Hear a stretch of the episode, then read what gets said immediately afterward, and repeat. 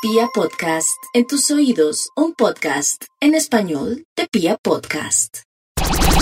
Para ti es Vibra en las mañanas, el show de la radio para entender lo que a todos nos pasa. Pa, pa, para, pa,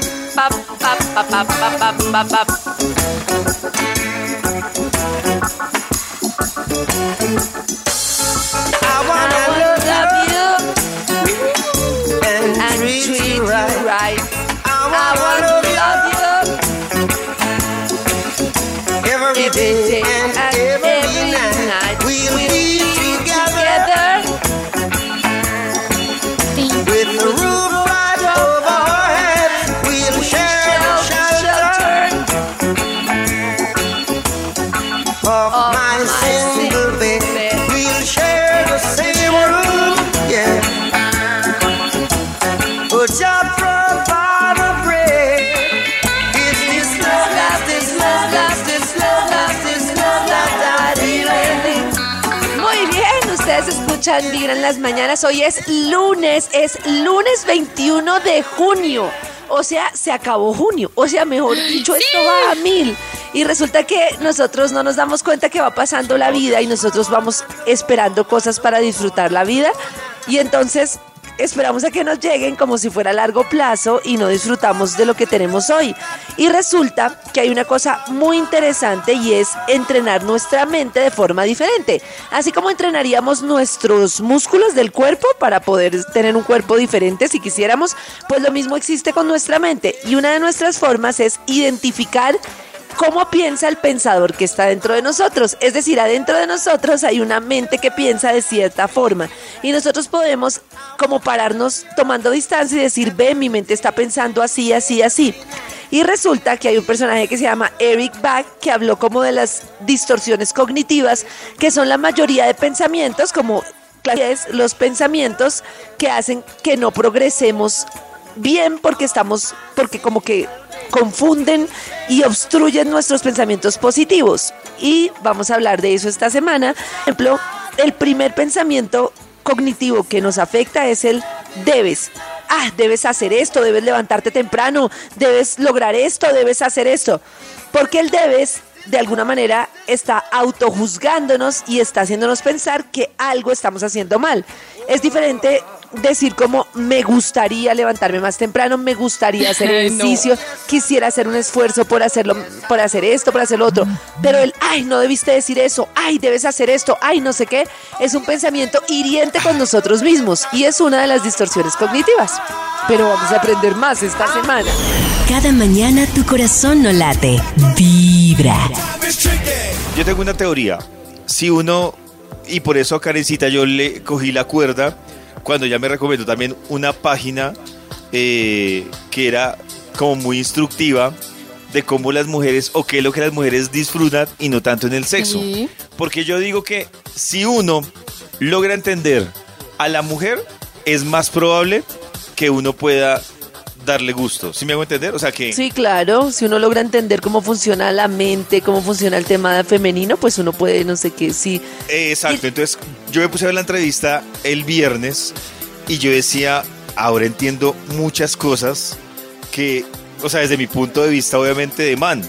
Y, y me pareció súper interesante, pero también yo sentía, no sé Karencita que fue la que la entrevistó y no sé si Nata y Max ya la vieron completica, pero también yo siento que hay un reto o un desafío grandísimo en las mujeres en, en romper como con muchos, no sé si la palabra es paradigmas o romper como con muchos tabú, in- incluso internos que tienen ellas. No, es que es muy complejo. Por ejemplo, a mí me sorprendía cuando ella decía, y es totalmente cierto, que nosotros vemos el sexo como con miedo y con peligro desde los niños y que los papás lo transmiten de forma inconsciente.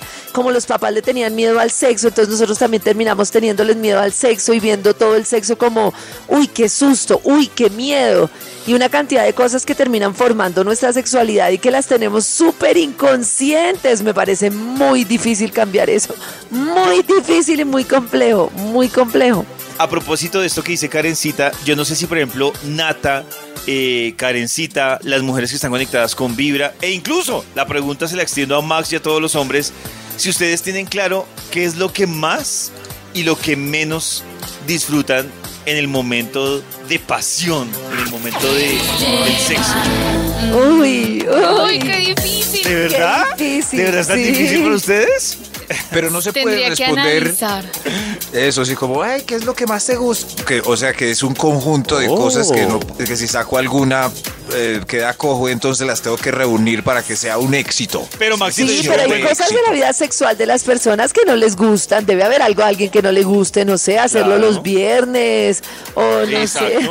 Hacerlo con los niños Bajar. al lado. O la luz prendida, puede haber algunos que no les guste, Claro. exacto. Ah, pero entonces es más fácil decirlo que no. Como es como lo que- Sí, es más fácil lo que no. no baje por allí. Yo, por ejemplo, Sí. yo sí tengo muy identificado yo que no, no disfruto. Y yo no disfruto si no hay como un, ¿cómo les digo yo? Como si se, si se vuelve todo repetitivo y predecible. La monotonía. Uy, qué Sí. susto, David. Pero Uy, la qué monotonía. susto, David, no, pero Ahora Sí, que me le invento. Sí. ¿Qué le hago? no, pero yo digo, o sea, tampoco la- tiene que ser el desafío de todos los días algo diferente. Me refiero, por ejemplo, es, es un ejemplo para que me entiendan. Ajá. Si hoy fue misionero, pues eh, en, en la próxima vez no, pues sí misionero, Punto de pero otra cosa. Listo. Uy, O sea, no, no. Listo. Siendo, una- siendo el No, eso me misionero. parece bravísimo porque si- yo, yo, yo no necesariamente tengo que hacer dinámicas diferentes. Yo disfruto tanto con Oh. todo, o sea, tanto con lo que ya sé como con lo que no sé. Que digo, no me quiero sentir presionada que tengo que hacer así la rebomba. Y yo siento que con David es como, uy, ¿ahora qué hacemos? Innove, No. mamita, innove. No, No, pero, es- eso. pe- pero no es, es que ustedes piensan que es que cada vez tiene que ser algo diferente, no, o sea, Uy, no. digamos turnar el perrito. este No, no, ya te so- solo con eso ya para mí es como... ¿Cuántas uy, posiciones necesita David eh, para que No, quede? es que no es solo de posiciones. O sea, No. les pongo un ejemplo. No es solo de- posiciones. No, ¿Más? me refiero. No, no sé, por ejemplo, a mí me parece chévere y creo que rompe la rutina si hoy fue en el apartamento de uno y Ah. mañana en un motel y pasado mañana en un Oh. hotel. Uy, Entiendo. no, toca estar Pues- pensando Para todos mí los sería días cómo lo fatal. tiene uno No, No. ustedes lo llevan hasta allá. no, pero ¿qué Mañana tu corazón no late. ¡Qué perezosas! Hoy en Vibra, ustedes nos están contando qué es lo que más y menos disfrutan del sexo. Escuchen. Buenos días, amigos de Vibra. Buenos días. Yo realmente no podría tener sexo en una parte donde no estuviera totalmente limpio, donde fuera todo estéticamente agradable, fuera las, las, las cosas impecables. Por eso a mí me dan asco los moteles. Yo nunca podría ir a un motel, me daría asco, mucho asco. No Uy. digamos nunca. Uy, ¿Qué puede estar más limpio? ¿Un motel o la casa del amante? Eh, Voy a decir lo que David dice antes de herir Que yo no susceptibilidades. sé por qué da Con todo respeto, ¿qué puede estar más, más limpio? ¿El- ¿La, casa del amante, de ella o un creo. motel? No, no te confíes, Es que Es que-. No, pero No es que, uy, no sé, mucha gente motel, tiene sexo. Uy, a mí también claro me da, que un motel. un poquito de cosita, No. De acuerdo con Max. Que Claro. Estás escuchando Vibra en las mañanas. Vamos a hablar a esta hora de algo que solo los hombres entendemos. Y es ese sufrimiento que se Ay, nos ¿qué presenta en la vida. No, nada, en serio. Miren que es muy triste que a mí me pasó, una edad me pasó que yo contestaba el teléfono y me decían, hola niña, ¿me pasas a tu mamá? Y yo, De yo no verdad. soy ninguna niña, yo soy David. Yo digo, David. Y da tanta piedra ese tema. Uno, eso. O dos, cuando uno empieza con el show de los gallos en cierta edad. Uy, muy que es difícil, vaina- ¿no? no, es una vaina jodidísima. Yo me acuerdo tanto que hay una amiga de mi mamá que me decía, ay, ¿usted es tan consentido? Que tiene voz de niña. Y ustedes Uy, no se imaginan. rabia. Eso- Uy, Uy, hay no, amigas de las mamás que son tremendas. Qué piedra daba eso, Karencita. Señora, Sí. ¿qué pasa? Y es que además no saben ustedes que una de las cosas que más se ha detectado del tema de la conquista, porque nosotros no sabemos que nosotros funcionamos muchas veces como primates en nuestra composición física de la conquista y la voz es fundamental en el tema, el tono de la voz se vuelve fundamental en los temas de conquista. Uno cree que no, pero es como uno de los pasos claves para Claro, conquistar a es una persona. importante saber, Claro. poder endulzar el oído. Yo tengo un amigo que habla muy delgado y le dicen señora por teléfono y todos los del combo cuando nos referimos a él ponemos su voz. Es muy Oiga. duro, ¿no? Ey, a ustedes Sí, Freddy yo- no les dijo la otra vez. Ey, ¿cuándo van a tomar las fotos? Ay, no, le hice ¿por como qué Freddy, son ay, tan no. O sea, usted, Maxito. después de la pubertad, le dice que se le despide como, sí señora, ¿en qué le puedo colaborar? Grave. muchachos, ¿ustedes qué? A todos los hombres les cambia la voz en diferentes momentos de su vida y esto pasa por diferentes cosas y es que hay que el proceso de emisión de la voz es como un sonido que depende de la edad y del estado de salud de las cuerdas vocales. Eh, eh, que es como el aparato que hace que se produzca la voz. Y también intervienen muchas cosas, el tamaño de la laringe, por ejemplo, que se compone de un sistema que tiene músculo, cartílago, bueno, una cantidad de cosas.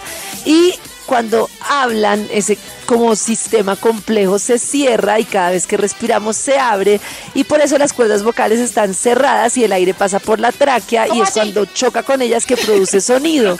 Uno puede ayudar haciendo ejercicio, proyectando la voz desde el estómago, haciendo una cantidad de cosas, pero lo cierto es que la voz cambia con el paso del tiempo. Eh, porque primero antes de la cuando son niños tienen la voz muy aguda, ¿cierto? Porque pues la laringe es muy joven, es muy delgada y la voz tiene un tono muy muy delgado, pero también cuando envejecen, porque con el paso de los años la laringe también empieza a envejecer. Y Ah, o sea, entonces cuando un cambio envejece da. Karencita, la voz se le vuelve a poner delgada. Sí, se le vuelve a poner con menos fuerza, exacto, porque esa estructura se debilita. En Pobre cambio, después de la pubertad es cuando los hombres tienen un tono de voz así y dura así por el resto de su vida. Eh, Uno- uno Mónica se Oh. puso gruesa, gruesa, ¿no? ¿Qué? Uno a veces... La, la Lo voy a comparar con cantantes que, la voz, que nada, cantan. la voz. Ah, Mi voz. Cada mañana tu corazón no late. Se nota. Vibra. Muchachos, David tiene razón. Yo conozco un bola de mugre, que es mi excuñado. Ese hombre se perfuma, se viste bonito, mejor dicho, es el más limpio y de todo. Pero no hace un carajo, se la pasa de la cama de la mamá a la cama de él a la sala, viendo Claro. televisión, jugando con el celular. Por la noche sale a jugar cartas, a jugar billar y a tomar. Y es ingeniero industrial, graduado con honores. Y no hace un carajo. Duró años con la china y la china se mamó a mantenerlo. Y allá vive en la casa de la mamá. Yo conozco a una, toda brava. una- no, no es ni amiga, es una conocida y tiene un man que el man súper, pero así, pulcro, afeitadito, Elegance. perfumado. Elegance. Y, y él, él maneja un carro particular, que el carro particular está a nombre de ella, pero Ay. a veces se pierde hasta tres días y dice no. que es que le tocó viajar a no sé dónde. Y debo decirlo que yo nunca entiendo el man de dónde tiene plata. Ay. O sea, el man dura de lunes a, no sé, a sábado, Ya le da. ahí en la casa, el ¿Dices domingo sale a almorzar. envidia? Y- sí, es una mezcla A, a de veces envidia. uno, pues Sí, a veces la da verdad yo sí he claro. escuchado casos que me- Claro. No, es que caí. Compré un taxi, lo puse a nombre de él y ahora yo lo debo. y yo, pe- pero Ay, no. ¿dónde, en- dónde encuentra uno Pasó. las que compran taxis? Porque yo no la he voy. encontrado. Sí. Para ti es Vibra en las mañanas. El show de la radio para entender lo que a todos nos pasa.